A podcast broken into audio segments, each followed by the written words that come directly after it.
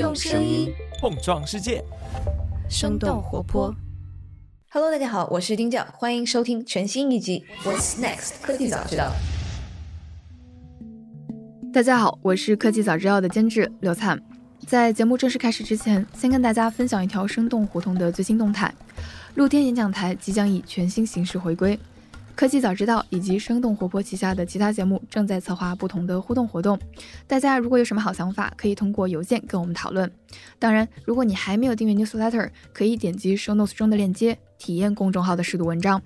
订阅之后，你将在每周的一、三、五收到生动活泼主播和监制们的互通来信，感受节目之外的增量信息。你的慷慨加入将支持我们做出更多好的内容。像 Diane 就在最近的 newsletter 里分享了如何通过记录自己花出去的时间，游刃有余的在母亲和创始人的身份间切换，做到平均每天只工作五点五小时。那以上就是 newsletter 的宣传，接下来是关于本期节目的介绍。大家好，我是 Howie，很高兴又来到 Robin 家里鸟语花香的后院，进行我们访谈第三期节目的录制。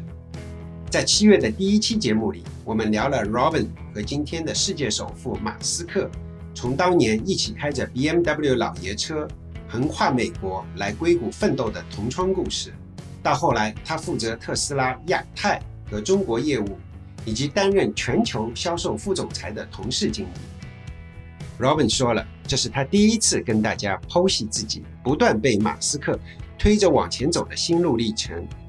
他呢也分享了自己对第一性原理的理解。八月份，我们的第二期对谈节目上线，Robin 聊了他一路走来对职场成长的想法。Robin 每一次换工作，最开始都是拿更低的薪水，包括2015年去特斯拉。在录制完这两期节目以后，我们俩又直奔东海岸，一起参加了中学同学的聚会。聚会上，老同学们聊了不少教育的话题，既有忆苦思甜，我们当年自己走过的路对我们的影响，也有交流我们自己的下一代的教育。所以这次九月录制第三期节目，算是那些话题的一个延伸。我是很想从经历过中美教育体系的科技从业者角度。探讨教育的本质和意义，比如教育对我们的影响到底是什么？华人可以从犹太人身上学到什么样的教育理念？我们是不是应该去影响教育体系？那我们又应该如何去影响教育？Robin 你好，非常欢迎来聊这些话题。你之前在节目有说过，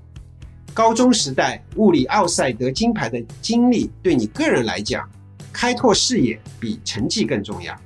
这句话让我印象蛮深刻的。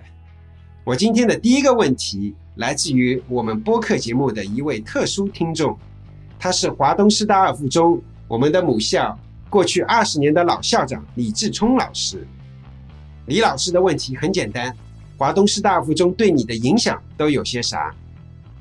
我觉得一个学校其实对。呃，一个学生的影响是终生的，无论是中学还是大学，可能小学也是，可能不过我们今天先聊这个中学和大学。中学的对一个人的影响还是非常大的。我觉得这个主要是人，包括老师，包括同学，在这个当中，我觉得老师是起了一个启蒙和这个引路人的作用。然后呢，我觉得对一个人一辈子的影响，可能更多的是学生，就是你的 fellow student，你的这个同学，大家是差不多年龄，然后有的时候是，比如中学的话，大部分还是差不多背景。那到了大学，可能更多的不同的背景的这个同学聚在一起，大家一起读书，一起思考，一起锻炼身体，有很多的这个深层次的交流、思维的碰撞，这个当中建立起来的友谊。可以说是一个集群效应吧。我觉得这个其实是大部分人都会觉得是一个终身受益的啊。我是肯定是这样觉得。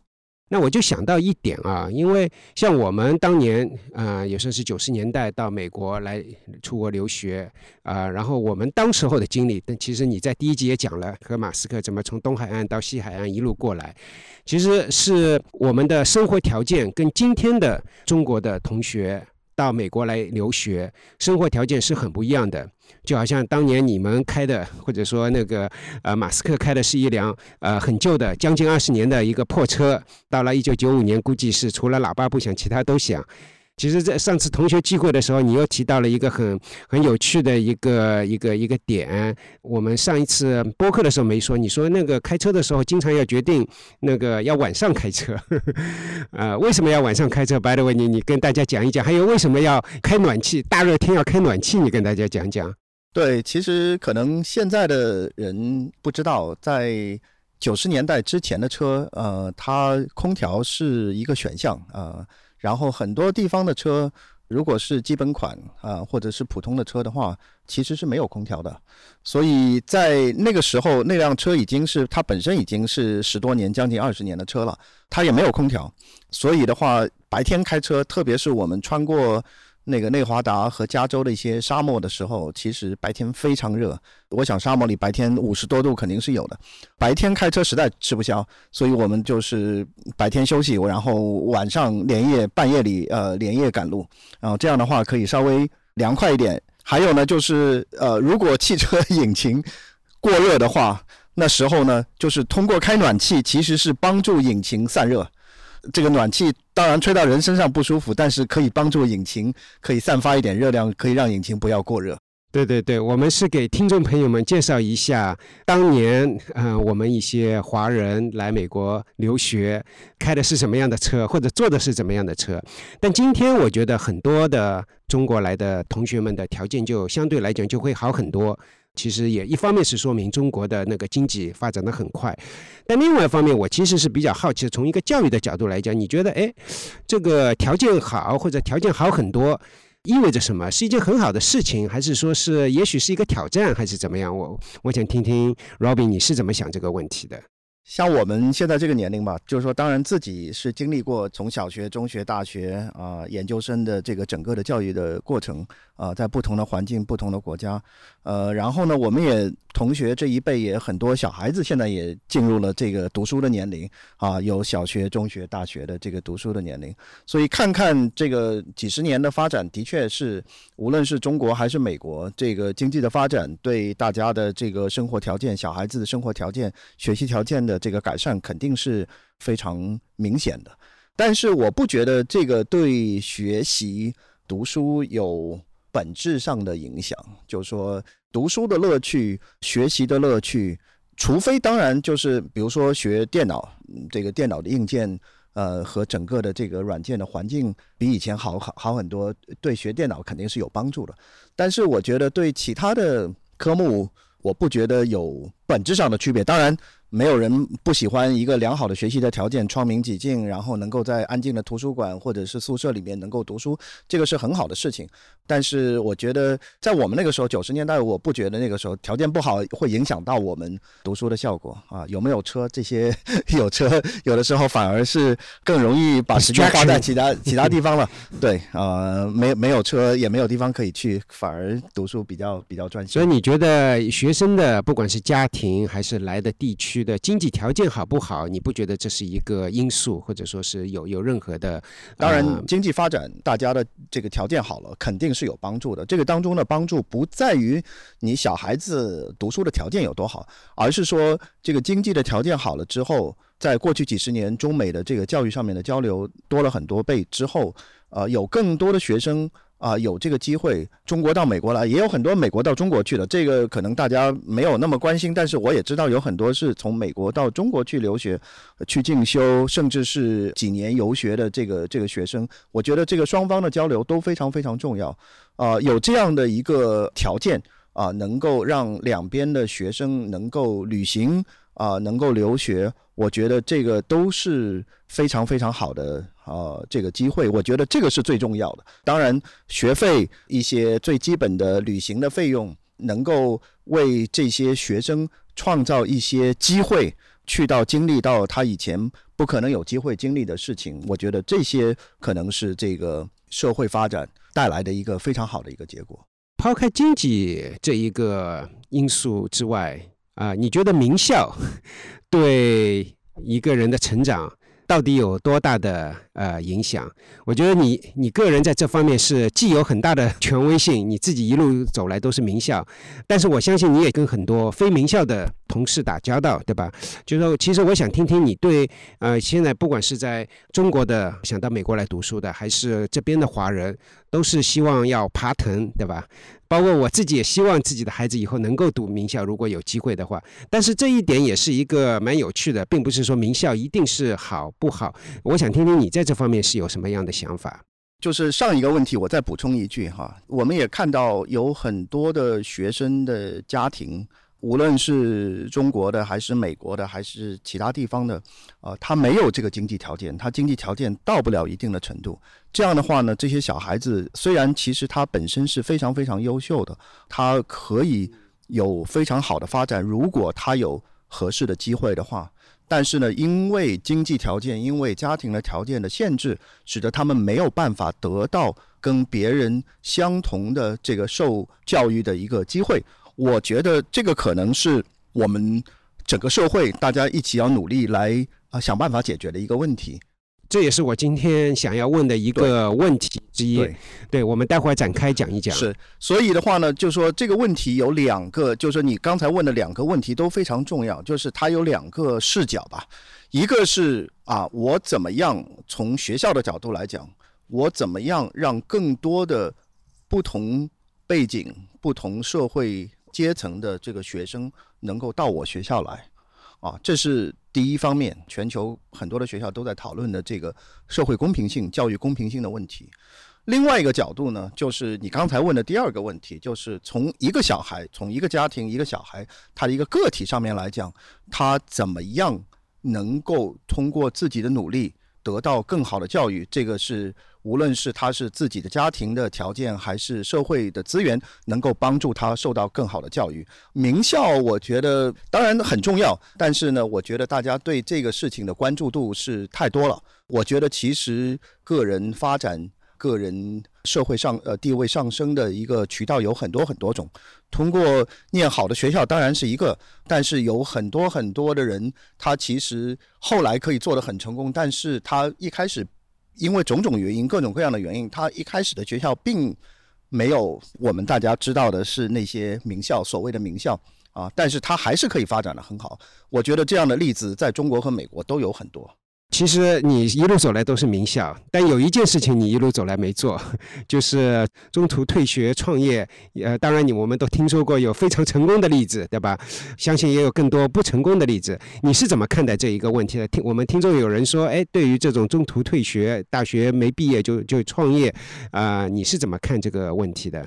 这个节目，呃，第三期的话，我其实是还是做了一些准备，做了一些思考的。啊，这个当中呢，我觉得要回答这个问题，还有就说可能相关的这个教育的问题呢，我稍微加一小段的这个，可以说是我自己的思考吧。就说教育的本质是什么？啊，我们为什么要读书？我们为什么要读大学？我们今天可能主要还是聊这个大学教育，这完全是我个人的看法哈。教育的本质，它其实。说到底，它是把人类几千年文化，这个文化当然我是指人类历史，当然不止几千年。我这边讲了几千年是有文字记载的这个这个历史，有点 formal 教育的历史的这么几千年，几千年啊，有文字。它在这个几千年当中积累下来的这个知识、技能、文化、文明，就是这个我们是讲到的这个总体的这个文明 civilization。怎么样能够一代一代的延续下去，能够传下去，有一个传下去，这个是我觉得是一个教育的本质。然后呢，我这边要加一句，这个我觉得是教育是人类和其他动物最大的区别。没有一种动物，无论多聪明的动物，OK，狗、海豚，就说大象，你想得出来呃很聪明的这个动物，没有一个动物有人类这样系统性的教育，把小孩子把。下一代把它放到一个学校的体系里面，所以说我们一代一代都是站在前一代的巨人的肩膀上啊。其他的动物它最多就是父母教小孩怎么样捕食，怎么样，然后其他东西都是通过 DNA 传下去的，这是天生的啊。然后只有人类是真正的建立一个完整的一个教育系统，从幼儿园，这现代的系统就是从幼儿园到大学、研究生，它一个完整的一个教育系统。我觉得教育的目的，从个体来说，大家会觉得，哎，我小孩子去念大学是为了找工作，是有一份非常好的收入的工作，然后我接下去能够职业的发展。其实从整个人类的角度来讲，不仅仅是一个个体，而是说我怎么样保证我下一代有医生，对吧？有科学家，有工程师，有工人，有艺术家。然后我一代一代的这个人类的这个文明能够把它传下去，我不可能下一代的人只会造房子，或者我下一代的人只会做计算机软件，这个肯定是不行的，因为你人类还有那么多的这个灿烂的文明要传下去。啊，所以我觉得教育这个本质，它其实不仅仅是一个职业教育啊。大家都，特别是念大学的时候，大家都说啊，这个学校找这个实习生的这个比例有多高啊？毕业之后能够找到工作的比例有多高啊？有多少人去了华尔街啊？就说我觉得这些都是很片面的去理解这个教育的本质。我觉得教育其实还是为了延续人类的这个呃文明，所以延续人类文明，它其实是一个素质和公民的教育，它不仅仅是一个职业的教育。然后它教会的大家是一个对整个人类的这个过去几千年的积累的这个文化文明的一个认知，至少是有一个大概上面的一个认知和思考，培养一个大家一个独立思考、不断学习新事物的一个能力。这个我觉得很重要，要有好奇心。大家念了大学之后，不要成为，就是说我把一辈子该念的书都念掉了，然后我再也不想读书了。这这种情况，我觉得是教育的最大的一个失败。我觉得一个好的一个学校，好的教育，无论是中学还是大学，是应该培养一个学生的一个好奇心。培养他的这个学习新事物的能力，这样的话，他即使毕业，即使是离开学校，他能够一辈子能够不断的去学习新事物。我觉得这一点在今天的这个社会，未来的社会是非常非常重要的。因为你无论大学学什么东西，现在是学最流行的这些专业，无论是计算机也好，做医生也好，无论你学什么。我觉得，在这一个人的一辈子，今后毕业之后，可能还有三十年、五十年的这个整个职业发展，整个世界一定会变的，技术也会变，整个周边的环境也会变。所以，你如果没有不断的学习、更新自己的能力的话，未来就把自己路越走越窄。无论你现在学的东西有多多的呃领先，有多么的超前，有多么的容易找工作，过了二十年。这个东西一定过时。那时候你是不是有能力去不断学习新的东西、新的呃领域？我我觉得这个能力是应该更加关心的一个事情。对你这个从一个比较大局观去看，对吧？这个教育其实是一代又一代的传承啊、发展啊，是很不错。那我回到我们比较狭隘的一个这个刚才的那个话题，就是对于教育，哎，有些人走到一半那个创业了。好事坏事，回到这个比较窄的一个话题，我觉得没有这个不是一个绝对的对和错的问题。呃，每一个人的情况环境都是不一样。大家看到了比尔盖茨啊，大学辍学去创业的这些成功的例子，但是后面其实还有更多的几百倍、几千倍更多的失败的例子啊，大家没有听说的。所以我也不是说不要这样做，或者是说要这样做，而是说你在选择的时候，你要知道你为什么要这样做，你是不是还有回去再读书的这个可能啊？然后呢，你离开学校之后还有没有能力继续再更新自己？像比尔盖茨这样的人都是绝顶聪明的，我不觉得他离开哈佛辍学之后他就停止学习了啊，他肯定是继续呃不断的更新自己，所以我觉得这些呃问题，我我觉得大家的这个视角要站开了来看。那是那是，我记得那个 Mark Zuckerberg 就是脸书的创始人。从那个哈佛辍学以后，过了两年回哈佛去给大家同学们讲一讲那个 Facebook 当时候的呃架构。哎，我觉得 讲的很好啊，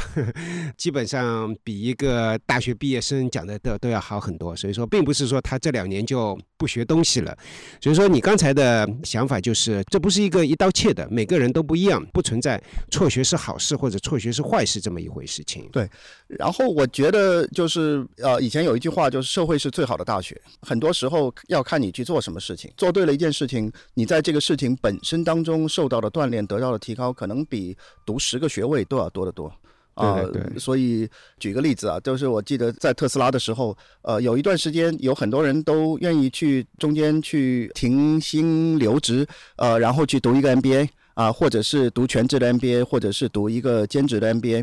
后来就是有一种内部的看法，就是 就说你去读 MBA 还不如在特斯拉好好的干，因为特斯拉它有各种各样的这个机会，你其实在里面好好的干的话，你可以在商业、在财务、呃，在呃供应链这些方面都可以得到非常好的实战的培养。所以其实你在一家好的公司，一家特别是上升空间当中的一个公司当中，好好做事情，可以学很多的东西，甚至有有有的时候可以远远超过去读一个 NBA。对，那另外一个，其实前两集你有提到有一个公司 Extreme.io，你做 CTO 的那个公司，其实是一个以色列人做的。然后你觉得以色列裔的一些移民，或者说以色列人做的公司，都是蛮出色的。你觉得我们从一个教育的角度来讲，你觉得有什么是可以借鉴的？因为比如说上一次你提到，哎，他们很多人，包括男生，包括女生都军训。这是一个蛮特殊的，当然这是有他们自己的 地理位置、政治原因，对吧？但是好像他们男生军训三十六个月，三年，整整三年时间啊，好像也不耽误。很多人都说不要输在起跑线上，他们也理论上看上去好像一耽误就在军队里面就耽误三年，但好像他们一点一点都不妨碍他们成功。这个话题很大，我稍微聊开一点哈。今天稍微有有点时间，可以专门聊这个事情。在我的这个经历当中，呃，有很多犹太人的朋友，美国这边的犹太人，呃，以色列的犹太人。然后我去了以色列，去了很多次。我对历史也非常有兴趣，所以也了解了很多很多跟以色列啊、跟跟中东有关的历史。呃，所以我觉得这个犹太民族是一个非常有意思、有故事的一个民族啊。它可以说是经历了几千年的这个苦难历史。他们当时是怎么样在呃罗马帝国的时候被灭国啊、呃然后被赶到当时的这个罗马帝国的这个天涯海角最糟糕的地方流放。然后呢，他们怎么样在这个几千年的时间当中，作为一个民族，它能够延续下来，保持一个犹太民族的一个独立性和完整性。他们虽然是分在全世界各个地方的角落，然后呢，保持他们的文化传统，包括他们的文字，他们的希伯来语，其实是一个奇迹。一个语言啊、能够在这个散布在全球各地的一个几千年之前就被打散的一个民族，能够几千年能够把它延续下来。一九四八年以色列建国之后，又重新把一个失传了几千年的一个古语言啊、希伯来语，把它重新定为一个国家的官方语言。所以这个事情非常值得思考，包括他们对宗教的这个传承，他们很多文化传统。然后呢，我觉得，因为他们有这样的一个特殊的一个历史啊、犹太人呢，他们有一个英文叫 survival mentality，中文可以说是一个生存思维啊、或者叫底线思维，就说我怎么样能够让我这个民族能够延续下去啊，能够一代一代能够传下去。然后呢，就导致了他们有超强的适应能力。他们无论在任何一个地区，北方、南方、极寒、极热、沙漠、山区，他都能够有很强的适应能力去做他们能够生存下去的事情。或者从事能够夹缝当中能够生存下去的那些职业，然后呢，保持乐观，因为不乐观的、对未来悲观的那些犹犹太人早就没有了，只有最乐观的啊犹太人，他才能够想到，哎，我要作为一个犹太人的后代，我要活下去，然后我要把我的小孩的教育能够做好，然后让他们一代一代能够传下去。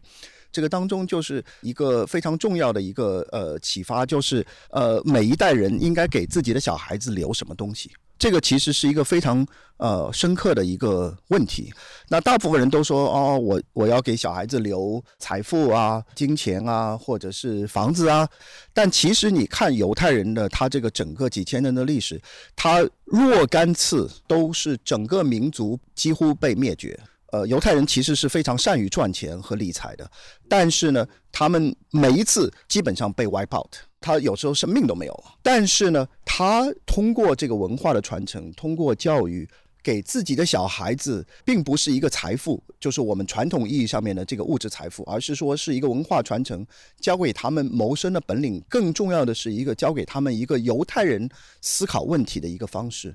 到一个新的环境，怎么样去谋生？怎么样去重新？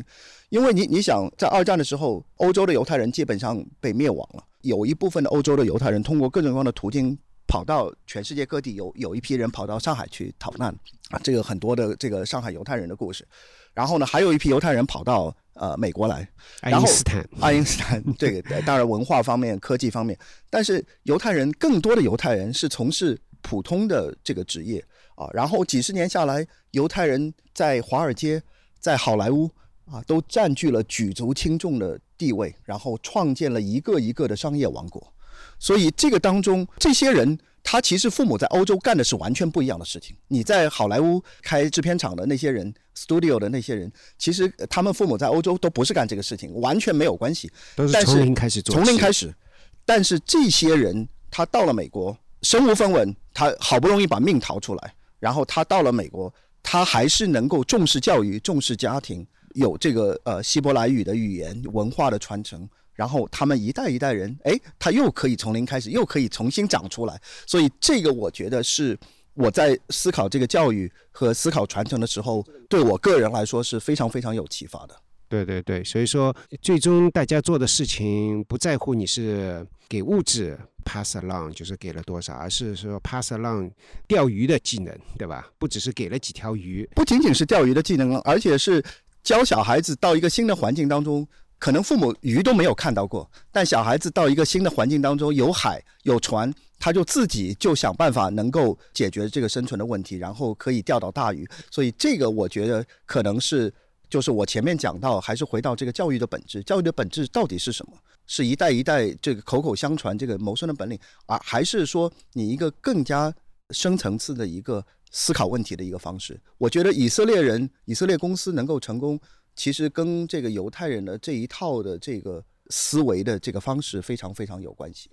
对，你看那个以色列的犹太人做高科技公司，也就最近二三十年，并不是说他们之前是一个科技大国，不管是在每个领域，包括你以前做的存储，还是我所熟悉的一些安全领域，他们都是能够做得很好，但是也是。从零开始做起来，他们祖上不是做这个事 情，对，祖上不是做不做安全的，不做存储的，对，所以就是这一点来讲的话，我觉得现在很多的家长在问进名校、选择学校的时候，问这个学校的毕业的学生能够有多少人能够进大公司，有多少人能够找到实习生的机会，我觉得你问的问题可能有一些偏差。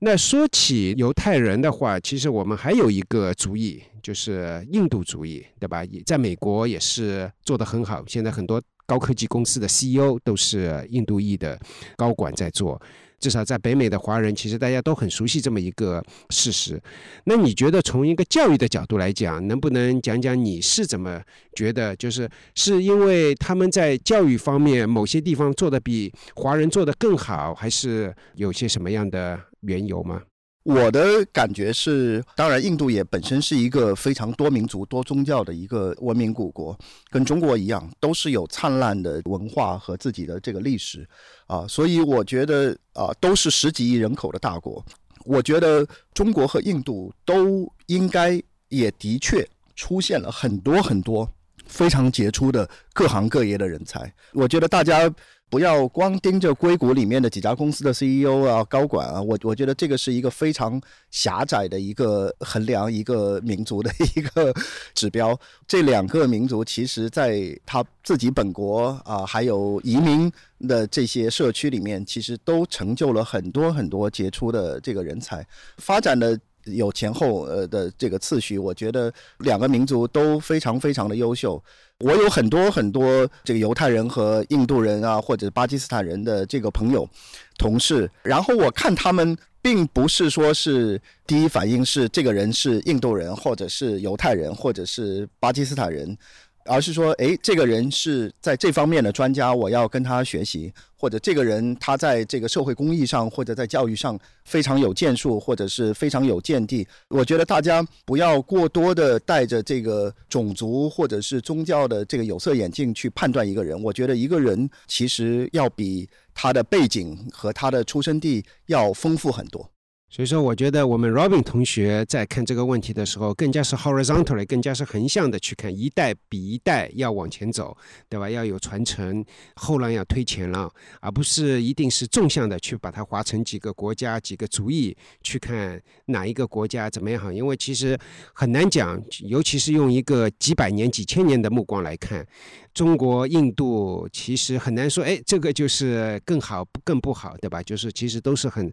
都是有很灿烂的文化。是我我觉得有这样呃想法的这个视角呢，我觉得大家可能更多的是有一种零和游戏的这个思维，觉得就是印度人做得好了，中国人就会吃亏，对吧？或者中国人好了之后，印度人就自然而然做得不好。我觉得其实不是这样子的，我觉得大家应该是。各个民族、各个背景的人能够更多的合作，更多的互相学习。我觉得更好的一个视角是在很多的时候，呃，你不同的背景的人啊聚在一起，能够有特殊的碰撞，你两个一加一大于二的一个结果。这个当中呢，我再要讲到一个我一个一直以来一直有的一个理念，就是移民是第一生产力。这个移民不一定是指大家平时聊的这个。国际移民就是比如说墨西哥移民到美国啊，或者是这个俄罗斯的犹太人移民到以色列啊，不仅仅是这些，而是说。移民就是可以发生在一个国家里面的，就是中国，比如说很多的这个移民北漂跑到深圳去创业。其实移民是一个非常有意思的一个现代社会的一个现象，因为在远古的时候，大家因为交通工具啊，因为其他的原因，大部分人百分之九十的九的人是永远不会离开自己出生地呃几公里的一个范围的。移民是一个现代社会的一个现象，移民。虽然给了一个机会，但是移民毕竟还是少数的人，这小部分的人，他是一个自我选择，他是一个求变的一个心态。这些人他是自己站出来说：“我要变化，我要去一个新的环境，我愿意去接受不确定性，我愿意去舒适区里面舒适区里面跑出来。”出来啊，舒你自己的舒适区就是你原来出生地，去一个全新的环境，所以他有一个适应的能力和一个求变的一个心态。然后呢，这些人又不同的背景跑到一起。无论你全球哪个地方移民多的地方，移民聚集的地方，一定是经济有生命力的地方，一定有活力的地方啊！那个地方特别容易出创业公司，特别容易出新的人才。这些地方其实是经济发展最快，然后经济活力最高的一些地方。对，所以说我们在不只是说盯着哎这些高科技公司的 CEO 是印度裔，其实更重要的从某种角度上来讲，其实他们多数都是移民，这一个更多的是一个蛮有趣的一个现象。是的，肯定的。那我们再讲第二个大的点，其实是不只是教育对我们的影响。还有可能是我们想要去影响教育，因为我觉得你目前已经在做一些事情，或者说有一些想法，好像你也参与了一些去研究、去理解美国大学的运作。你觉得好像是哎，我们其实是有很多的机会应该去影响，而且还非常应该要去影响啊？能不能讲一讲你的想法？这两年呢，其实我和我太太也是有机会，有花了大量的时间和精力去。参与到特别是跟教育相关的很多公益的事情当中去，跟好几所大学都有比较深入的这个交流。呃，我们也学了很多，特别是我这边特指是美国大学的一个运作，其实有更深的理解。我们当然包括我自己在美国的大学读的本科和研究生，然后呢，自己的小孩也进了美国大学，所以这个是从。学生的这个和家长的这个视角去理解这个学校。顺便说一声，Robin 比较谦虚，他的儿子也是在名校，在我们传说中的藤校里面读书。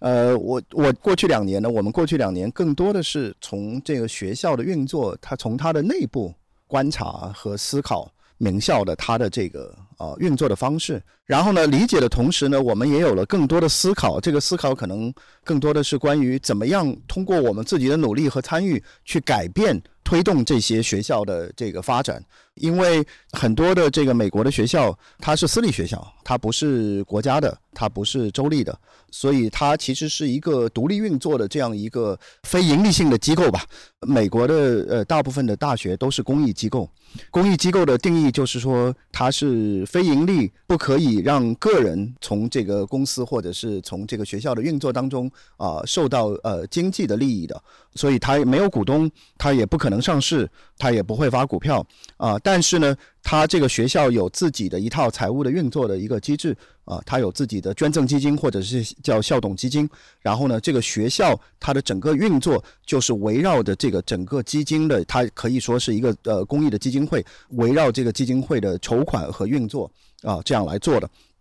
然后呢，这个它都有一整套的这个规则和监督的一个机制，啊，其实是蛮有意思的。在美国，其实我觉得在中国也是这样。其实很多的跟文化、教育、艺术。科技相关的这些领域呢，其实很多的都是由公益这个体制来推动的，通过个人和公司的这个捐赠啊，来推动这个教育和大学的学校的这个发展啊。然后呢，在这个过程当中，我觉得很多人，包括我们自己啊，都可以通过自己的时间啊和资源的投入啊，可以去推动这个学校朝一个未来的这个好的方向、更好的方向去发展。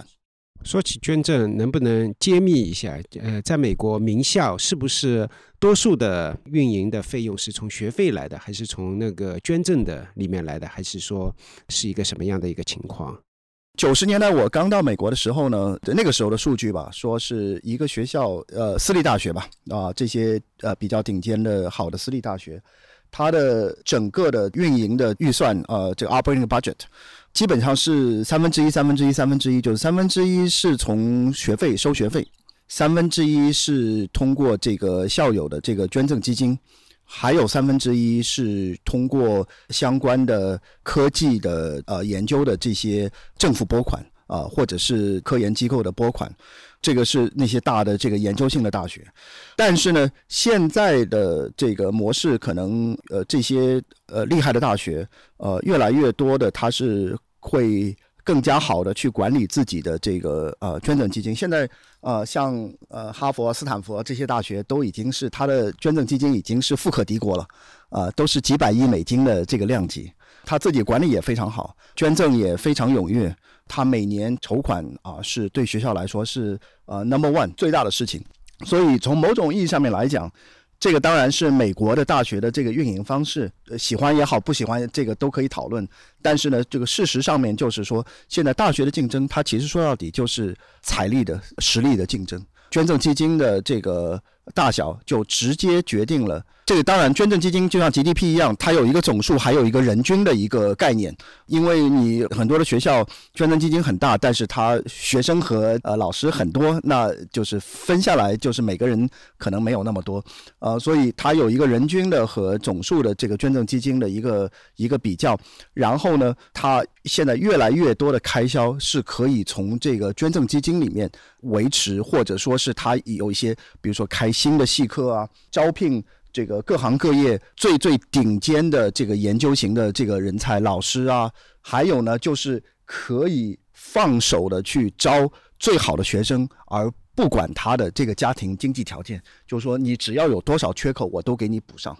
啊，我一定保证。对，像 Stanford，如果说是你家庭收入低于某一条线的话，那就全免。对。啊，甚至前几年有美国的私立大学，整个好像整个法学院的，就说有一个捐赠人跑进来说，我帮这个法学院所有的学生全部学费全部免掉啊，所以就是公益呃的这个捐赠，现在对美国大学的这个影响还是越来越大。当然，它有一整套的这个规则，并不是很多人想的那样，就是我花钱买录取名额，或者是不是这样子的？它有一整套的这个非常非常。严格的这个规则怎么样？就保证学校的这个利益是能够维持的。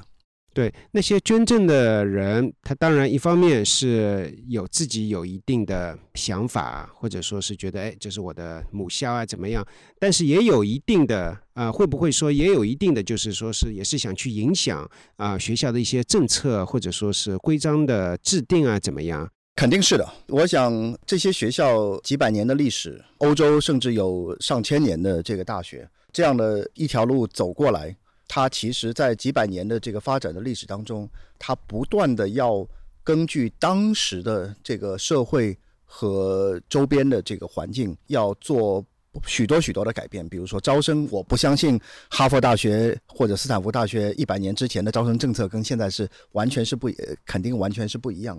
所以他不断的要做改变，这些改变呢，它其实就是一代一代的，包括校友，包括社会的公益人士，包括学校的管理层啊，校董会，他就是一代一代的人去推动这些变化。啊，比如说，在过去几十年当中，就是这个也是可以说是跟着这个美国的社会的一个呃变化的一个缩影吧。比如说，美国的民权运动啊，美国的平权运动、社会平等啊的很多的理念啊，都慢慢慢慢的通过这个公益的捐赠人啊，通过这个学校他自己自发的这个改变，都慢慢的传递到这个大学校园里面来，直接影响到他的招生、师资的安排、他的筹款。啊，什么样的钱可以拿，什么样的钱不能够拿？呃，课程的设置、科研的方向这些等等方面啊，其实这个学校一直在变化。说这么多的背景信息的这个意思呢，就是说，其实这些大学它有传统，它有传承，但是呢，它本身它是一个有生命的一个机体啊，它其实是一个组织，它不断的在演变。然后呢，我们作为学生、家长、校友。我们可以不断的去通过我们的影响力去改变它，就是要看这个船往前跑，它是很多很多不同的这个力的这个最后的结果。所以你要船要向着你想要的这个方向前进的话，那你要必须要在某一个方向上要用力，这样的话你才能够至少可以抵消其他方面的这个阻力，你才那个这个船才能够往前走。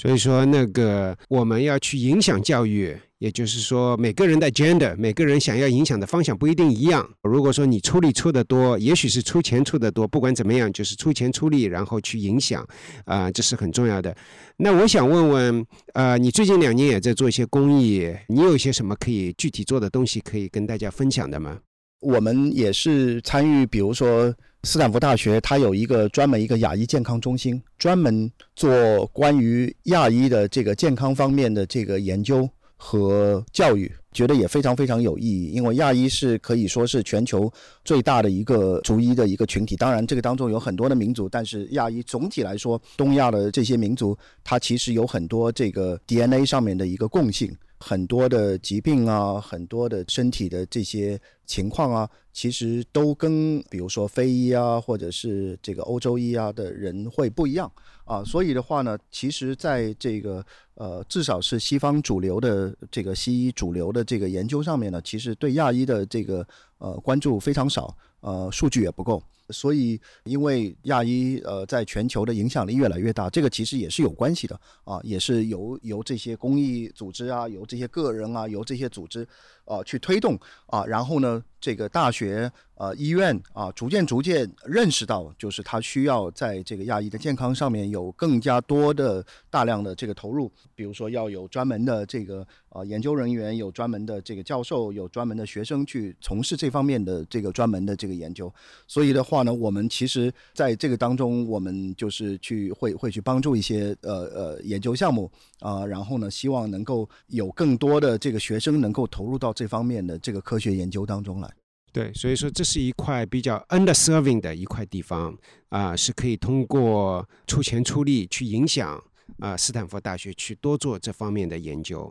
对，嗯，当然钱是一方面，我觉得经济的这个投入是一方面，我我觉得更多的是可能是他们需要大量的，比如说跟亚裔群体的这个沟通，它其实除了研究之外，还有一个。呃，负担一个教育的一个职能，就是怎么样把他的很多的这个跟亚裔健康相关的这些信息能够传递到亚裔的这个族群里面去。那这个当中也需要做很多的培训啊，做很多的这个研讨会啊、教育啊，还有跟亚裔打交道这些医生要了解这些特殊需要关注的这些事情。所以这些都需要大量的时间，要许多的这个 volunteer 啊去做这些事情。呃，还要牵线，牵线搭桥。比如说跟很多亚洲的这个医院啊要有联系，跟亚洲的这个医生有要有联系，怎么样把这些共同的这些数据要能够把它一起能够搭建起来。之前在微信群里面，你也经常说，哎，那个有些时候看到我们喜欢不喜欢的事情，只是去签个名，这个没什么用，而是要去参与到政策的制定中，对吧？去影响到。你的一个观念就是，我们要去参与一些决策，在我们教育这个行业，那就要去参与这个学校的决策，包括招生啊、奖励啊、筹款啊、课程设置啊、科研啊、职业辅导啊这些方面。那我想有一个问题，那对绝大多数的，比如说大多数的华人家长，你觉得我们能做些什么，就是更加实际一点的？我觉得任何一件事情都有由浅入深进阶的一个过程嘛。所有的学校，从小学到中学，社区的小学、中学到大学，其实都有 PTA 或者是 Parent Teacher Association，就是家长委员会。至少我周边吧，我周边的很多的朋友，华人的家长，其实在这方面大家都忙着工作，忙着送小孩去上这个课、上那个课，课后补习班。反而呢，我觉得跟学校的沟通、跟老师的沟通，其实啊这方面投入的少了一些。这么说起来，我去我女儿学校图书馆做 volunteer，算是初级的参与了。对，这个其实是非常重要的。其实就是我虽然是一个不完整的数据，就是我我儿子的一些学校里面的一些 PTA 啊，然后 volunteer 啊，其实你会发觉犹太人家长、印度人家长很起劲。所以就是说这方面，我觉得并不是说华人的家长。不愿意做这个事情，而是说华人家长可能没有意识到这个事情参与到这些事情当中有多重要。然后呢，这个是第一步的。然后第二步呢，就逐渐逐渐，他通过这个家长委员会，然后逐渐逐渐可以进入到呃下一步去学校有很多各种各样的这个顾问委员会、咨询委员会，这样。这个的话呢，就要看每个家长他自己的这个时间，还有呢，美国的这个公立学区委员会，然后呢，这要看家长的他各方面的能力。比如说，有的家长他是本身是财务的背景的，那他可以跑去这些委员会里面去参与，呃，这个承担这个财务方面的这个工作啊，这个完全是 volunteer，就是没有薪水的，但是他等于是用自己的时间和能力投入到这个社区的服务当中去啊。然后，比如说你这个人是做企业的，那你可以到学校里面去，可以帮助学生去找做兴趣小组啊，或者是找暑期的实习的机会啊。所以就是每一个家长要看你的个人的这个背景和能力去，可以去帮助这个学校去做这些事情。但是我觉得机会都是有，每其实每个人都可以去投入到很多这些事情当中去，就要看你愿不愿意去做，然后呢有没有这个意愿去投入这个时间去做。对对对，所以说并不是说一定要是自己有一个基金去影响一个学校，其实每一个家长，不管是小学、中学、大学的家长，其实都是有机会去参与。啊，尤其是对美国的中小学，就像你说的家长委员会这种机会，完全是在那边的，就是看我们愿不愿意去。然后你刚才说了很多，就是一个我们希望也是希望要对教育啊有些影响，因为这个教育反过来会影响我们的下一代，会影响我们。那你能不能总结一下，从你的角度来讲，公益对社会的意义和影响力？你觉得是？我觉得大家可能很多时候对。对物质财富啊，对收入的关注程度会高于对社会影响力的关注，但是我其实觉得一个人他的一个社会影响力要远远比他的这个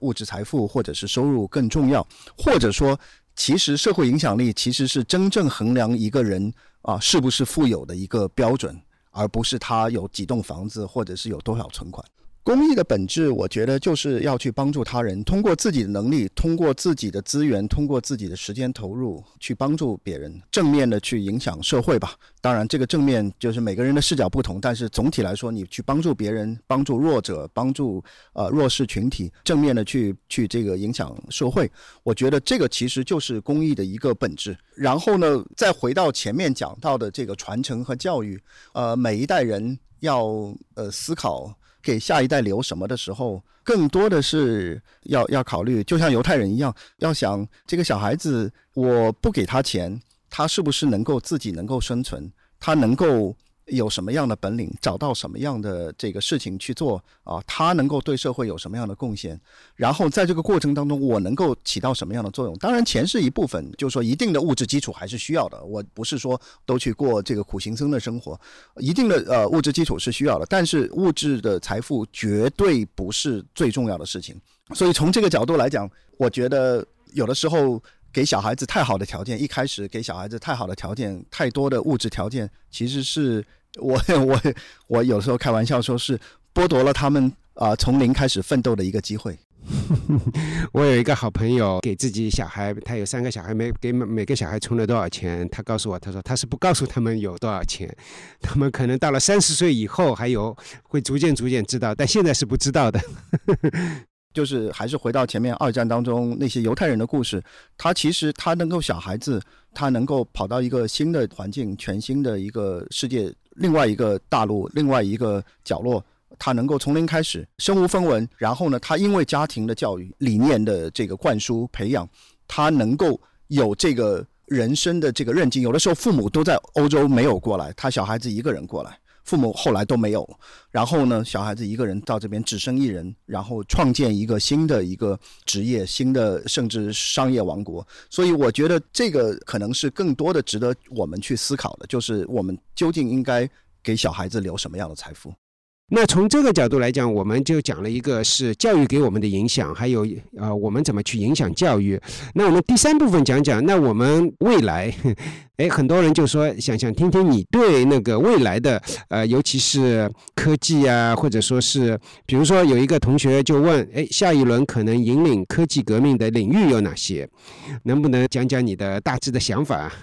其实，呃，我我就是研究生毕业之后，一直在科技界做了很多不同的事情。其实反而过去两年，我是等于是从科技界退出来，做完全不一样的事情。所以，我其实对真正的这个前沿的科技，其实呃，从某种意义上面来讲，我还是很关心。但其实我已经很难说我能够给出一个特别好的一个，就是大家想要的一个这样一个答案。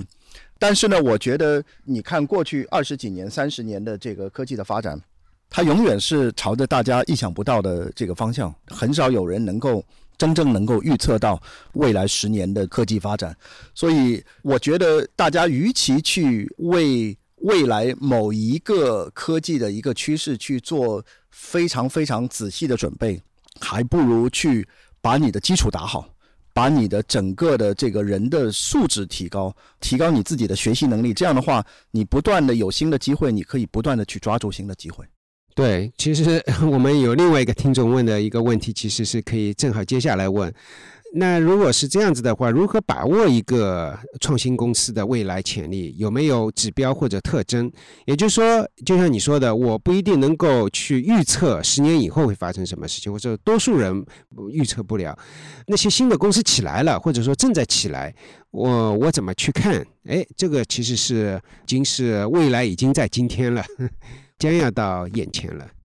可能我的，因为我不是投资人，也不是这个风投，呃，所以我很难给出一个大家想要的答案，或者是一个一个非常完美的答案。但是我觉得判断一家公司是不是有前途，趋势是不是有前景，我我觉得很重要一点还是看这个技术或者这家公司啊，首先它对这个整个社会的一个影响力。它会影响到多少人的生活？他每个人的生活被它影响到多少？这个每个人的生活被影响到多少？它其实是有一个客观的衡量的，就是他愿意花多少钱去购买这个服务或者是产品。可以把这个每个人愿意花的钱再乘以这个大致的这个人数，你就可以看到这个公司它所面对的这个或者这个技术所面对的这个未来有多大。然后从这个角度，下一步你再去看这个公司的这个人，他是不是能够把这件事情做出来？我觉得这个人的主观的这个作用，在这个整个的商业的这个最后的决定当中起的作用，其实是最重要的。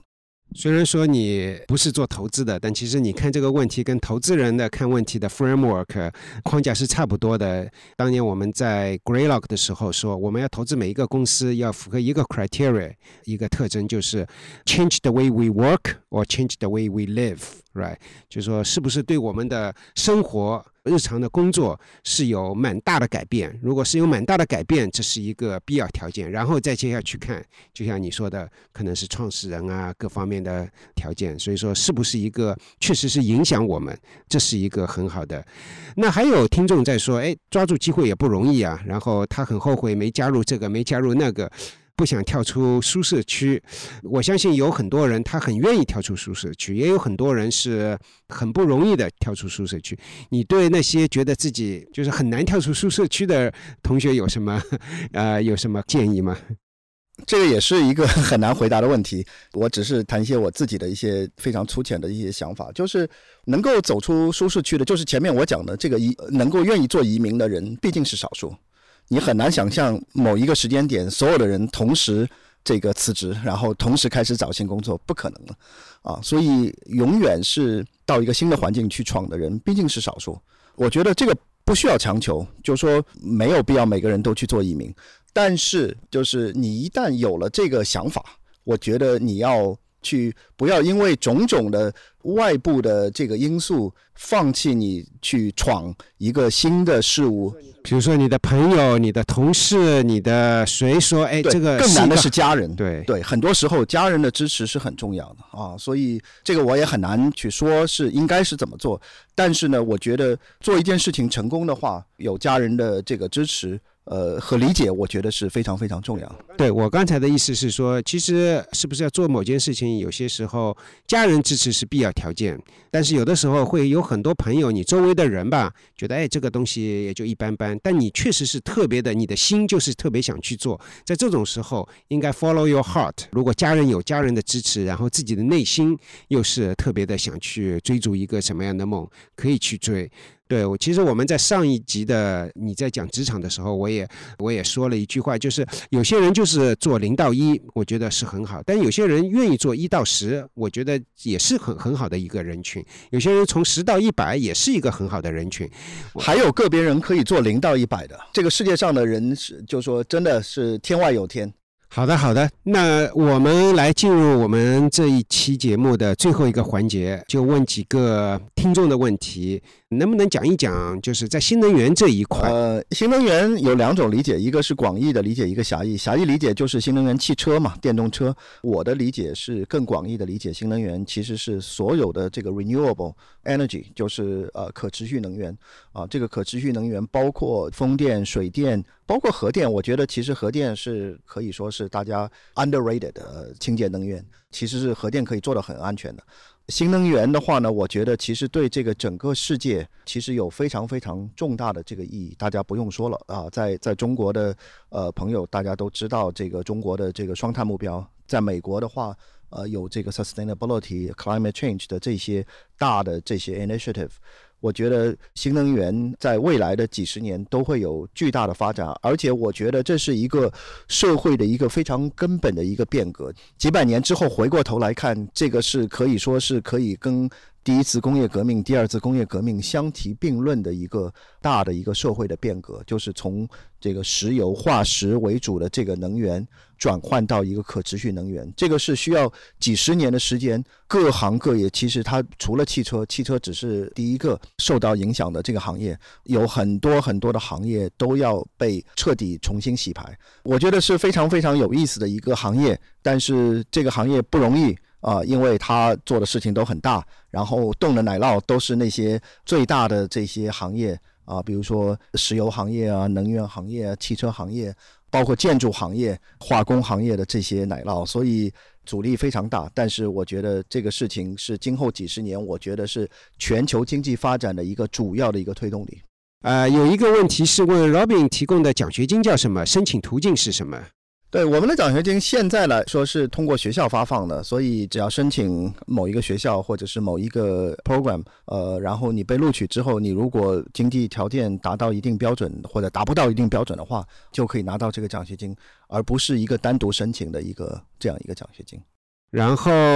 呃，有一个问题是问我的，哈维的公司还需要打工人吗？呃，不要钱的都行。我不知道你是做什么的，但是我们可以 LinkedIn 上面联系。包括如果说你想跟 Robin 联系，我相信其实很多人也是想要跟 Robin 有一些联系，也可以直接联系吧。非常受启发，感谢两位老师的精彩分享，提议 Robin 考虑开个博客。难得出来说几句，可能大家有新鲜感，多说了就没有意思了。然后我外婆在我小时候说过一句话，我一直记到现在，就是呃少食多滋味。然后英文里面也有也有类似的话，就是你在讲话的时候做播客啊，去发言的时候，三个建议：be short, be bold, be gone。下面一个，虽然第二期节目中饶斌提到很多自己的东西，我突发奇想。关于 Robin 和 Howie 如何平衡事业和家庭的精力分配，work-life balance，可能我的回答 HR 的朋友不会喜欢。我觉得 work-life 不可能 balance，这个东西就是要有取舍，或者是要有牺牲。的确，有的时候很痛苦，对家人也有很多亏欠。但是你做一件事情全身心投入，特别是。创业公司啊，大量出差的这些职位，肯定对生活会有影响。所以，就这个大家就是要选择这些事情的时候，要想清楚，得到家人的支持。我觉得这个是我可以说的。在这个话题上面，我有两个想加一点，一个是当年 GE 的呃 CEO Jack Welch，上个世纪最著名的一个 CEO 之一，他就被问到那个呃 work-life balance 的时候，他就这么回答，他说：“There's no such thing called work-life balance，只有 work-life。” Choice，但同时呢，我觉得是这样子的：家庭、事业，还有健康，还有各方面，人生要要考虑的好几个方面。啊，理论上来讲，事业这一个点，我们说有五个球，其他几个球有可能掉下去了就弹不回来了。但是事业这个球有可能掉到地上，有可能再弹回来。啊，所以说，我觉得从某种角度上来讲，家庭啊、身体健康啊、各方面啊，啊，确实是应该要重视一点啊，不是说是哎，我就是为了工作而工作。对我再加一句，就是说这个工作这个事情呢，就是说你一旦做了一件事情，全身心的投入把它做好啊，然后呢也要学会取舍，或者是时机的退出，然后呢跟家人多一点时间在一起。我觉得这个是可以的，并不是说你一辈子要辛勤工作不顾家人，我不是这样的意思。对对对，下面一个问题，这是一个老生常谈的问题，你觉得你一路走来跟一路上碰到。不管是一个还是几个伯乐有非常重大的关系，还是说伯乐肯定是有，但是只是几个点之一。这些问题的出发点就是说，我是千里马，然后呢，伯乐藏在某一个角落，我怎么样要把这个伯乐找到，或者是我要让这个伯乐找到我？可能问这个问题的出发点，我就稍微有有一些不一样的想法。我我觉得。呃，首先，你人生从做学生的开始就要 build 你自己的 network，就是我前面讲你的社会网络。从这个角度来讲，就说你身边永远应该有一些懂你、知道你的伯乐。如果你等你需要伯乐的时候再去找伯乐，可能这个时间就太晚了。一个刚刚大学毕业的学生出来找工作，有些什么可以去重要的思考的点吗？我还是就是遵从前面我讲的这个 be short and be bold 的这个指引，就是我觉得大学毕业之后的第一份工作不重要，大家应该在自己年轻的时候，还没有很多的各种各样的牵挂和负担的时候，应该更多的去探索、去尝试不同的职业发展的方向、不同的行业，你很多的方面的兴趣和才能，可能你自己都不知道，所以我是。建议大家，呃，第一份工作前几年，我觉得可以多尝试一些不一样的事情啊，而不要太多的考虑大家给你太多的人为的束缚，比如说这个报酬啊，或者是地点啊、行业啊，就是不要关心太多别人怎么看你。对对，我我来分享一下我的一个小的想法。这个其实是我个人从那个学校走出来的时候，我问我的导师，我当时有有几份工作啊，因为多数人出来并不是创业，对吧？多数人出来是工作。我当时有几份工作，我就问我的导师，我说：“哎，如果是你的话，是怎么选？”然后我就给了他三个 element，三个点，一个是报酬，一个是老板。另外一个是工作的具体的内容，我说你是怎么去 rank，怎么去排序的？应该这么说吧，其实他给我的排序，呃，是出乎我的意料，不只是这个排序本身，而是说他对第一点的重要性多少的 emphasize。他当时说，老板 Everything else is secondary, right？因为有一个好的老板，他说你的报酬会 take care of，你做的事情会 take care of。没有好的老板，什么都没有。应该说，当时候我是刚从学校出出来，或者说还没从学校出来，我我当然意识到老板是肯定很重要，对吧？但是没有看他那个那么生动的去跟我讲，哇，这个老板太重要了，啊，所以说我觉得我是呃可以分享一下我自己的那个刚从学校出来的时候，啊，我觉得这是对我的 career 受益是蛮重要的一个分享。对我完全同意。还有最后一个问题，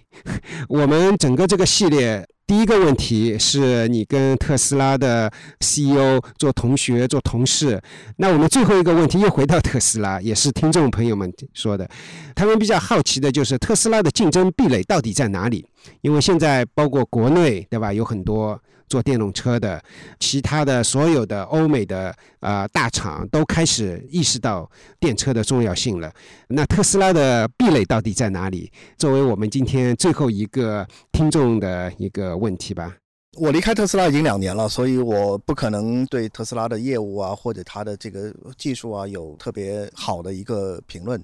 但是我觉得我最信任的是特斯拉的这批人，这个团队。其实我。早先在这个创业的过程当中，就是也也有听到过，就是类似你前面你的导师跟你讲过的这个道理。他就说你在选择一家公司，或者选择一个老板，或者是选择一个创业的伙伴的时候，就是你要想，如果是上战场只有五个人打仗，你愿意选哪其他的四个人跟你一起上去？然后呢，你们互相之间就是要。以命相搏，就是你如果旁边的人做的不好的话，你就没命了。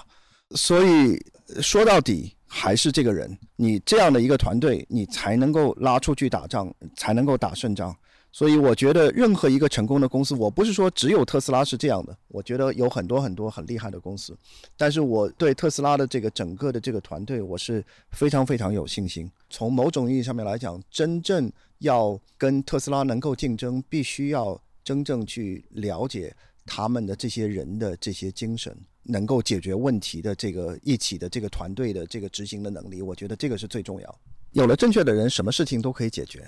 对，所以说，其实回到我们今天开始你讲的关于教育，包括那个传承，传承最重要的其实不是金钱的传承。财富的传承，或者说简单的知识的传承，而是说一个精神，一个某种能力，对吧？不同的事情，你能够去兵来将挡，水来土掩，然后能够做得很好，这个是教育的一个最大的一个意义所在。好，谢谢你。那我们其实这最后一个问题也是回到了一个教育，对吧？最终教育的意义也好，一个公司的竞争力也好，最终还是一个不是一个简单的今天有多少钱，今天有多少产品，而是说接下去的迭代的能力，对吧？后浪的能力。一个公司前面十年做得很好，就像特斯拉过去五年、十年做得特别好，今后五年、十年做得好的原因，其实还是人，还是他的精神，还是他的一个迭代能力。对，所以这也是我这几期的节目想要跟大家分享的一个我的一些思考吧。谢谢，谢谢浩一给我这样的一个机会。谢谢 Robin 到我们科技早知道，我们这边的华人是遍布全球，我相信很多华人都对你的话会非常有感触，也会学到很多东西。其实我之前也跟你分享了一些我看到的，我相信你也收到一些听众朋友给你的一些反馈。有一次你说你你看了那个觉得很感动，对吧？我看了也是，很多人就觉得哇，不管是选择工作还是选择接下去职场下一条路应该怎么走，其实我应该用不同的。角度去思考，我觉得如果说我们能够真正比较正面的影响到一些人，使得他们的职场、他们的教育、他们各方面有所提升的话，其实这也是我们花这点时间的最重要的意义所在。谢谢你，好，谢谢。本期节目是硅谷学老师栏目主播 Howie 与他的好友 Robin 对谈的第三期，同时呢，也是他们这个对谈系列的最后一集。本期节目的最后一部分，快问快答是我们在科技早知道的十五个微信群里面做问卷调查，以及在往期节目的评论区里面汇总收集的所有的大家好奇的问题之后整理出来的。那这里也是特别感谢所有参与我们问卷调查和互动的听众朋友。其实，Howie 与 Robin 在过去的两个月里面，陆陆续续的有从不同的渠道收获了大家的积极反馈和评论，也是觉得这个系列的录制呢非常有意义，希望大家继续和我们互动。而 Robin 的这个对谈系列也可以算作是硅谷徐老师专栏第一个关于职场与成长的系列节目。这背后有一个更大的创作背景，想跟大家分享，就是我们觉得今年可能对所有人来说都是特别不容易的一年。我们了解到的情况是，海内外的创业者都在面临着更为严峻的融资和创收环境，而我们知道的大厂基本上是言必称降本增效。我们看到新闻上有国内的大学生是为了获得更好的职场技能而背上了六千到一万元不等的这种培训贷款。那同时，我们也看到有海外的留学生求职者在拿到心仪的 offer 之后，又临时被公司反悔取消。所以，我们希望 Robin 与徐老师在这三期，尤其是第三期节目里的真诚分享，可以给所有人。呃，不管你是大学生求职者，还是你是一个在职者，你是一个创投圈的投资人，都能够给大家克服困难、保持乐观的精神力量。像这期节目里面，其实 Robin 就对教育、传承、公益这些关键词给出了自己非常理性而又相对独特的诠释。其实也让我在重新思考，作为个体，我应该在教育中学习什么；而作为集体，我们又应该给人类的下一代留些什么。那同时，在硅谷徐老师之后的专栏里面，我们也会计划继续分享硅谷科技从业者的一些职场经验和故事，大家可以多多期待。最后，Robin、徐老师以及科早制作组的全体小伙伴一起提前祝各位听众在这个中秋家庭团圆、身体健康。感谢大家的收听。